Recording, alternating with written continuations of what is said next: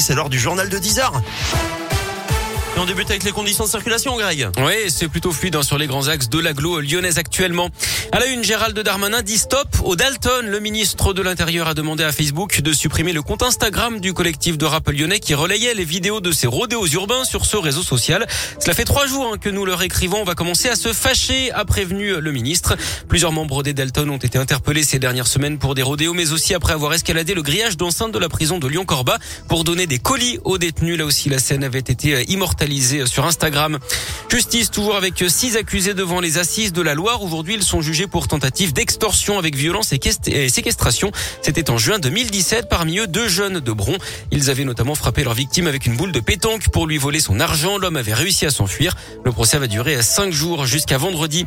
Il a pris tous les risques pour échapper aux gendarmes. Dans l'un, samedi soir, un garçon de 16 ans qui avait emprunté la voiture de son père à Amberieu en budget pour partir en virée avec deux copains a été interpellé. Sans permis, il avait tout tenté hein, pour semer les militaires, notamment de rouler très vite et tout phare éteint sur des routes de campagne.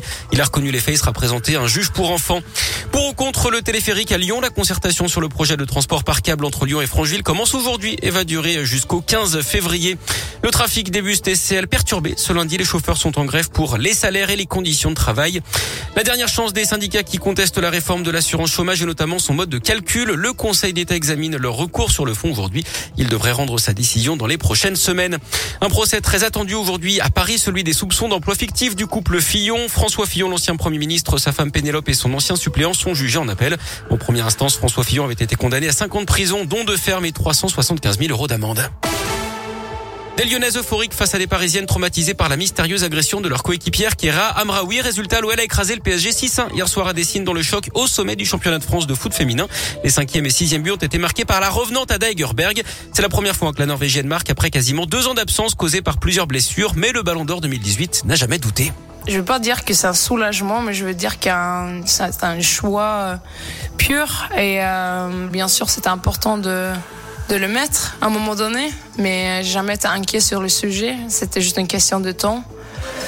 C'est aussi le, contexte euh, de remarquer contre PSG. Euh, on se rend compte comment euh, c'est grand d'avoir gagné 6 ans contre notre plus grand adversaire. Donc euh, ça fait plaisir. Il y a beaucoup d'émotions après son but à Deigerberg euh, en larmes dans les bras de ses coéquipières.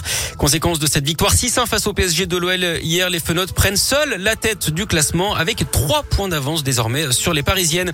Et puis du basket, très bon week-end également pour l'Asvel qui a battu Bourg-en-Bresse dans le derby 85 à 77 hier à l'Astrobal.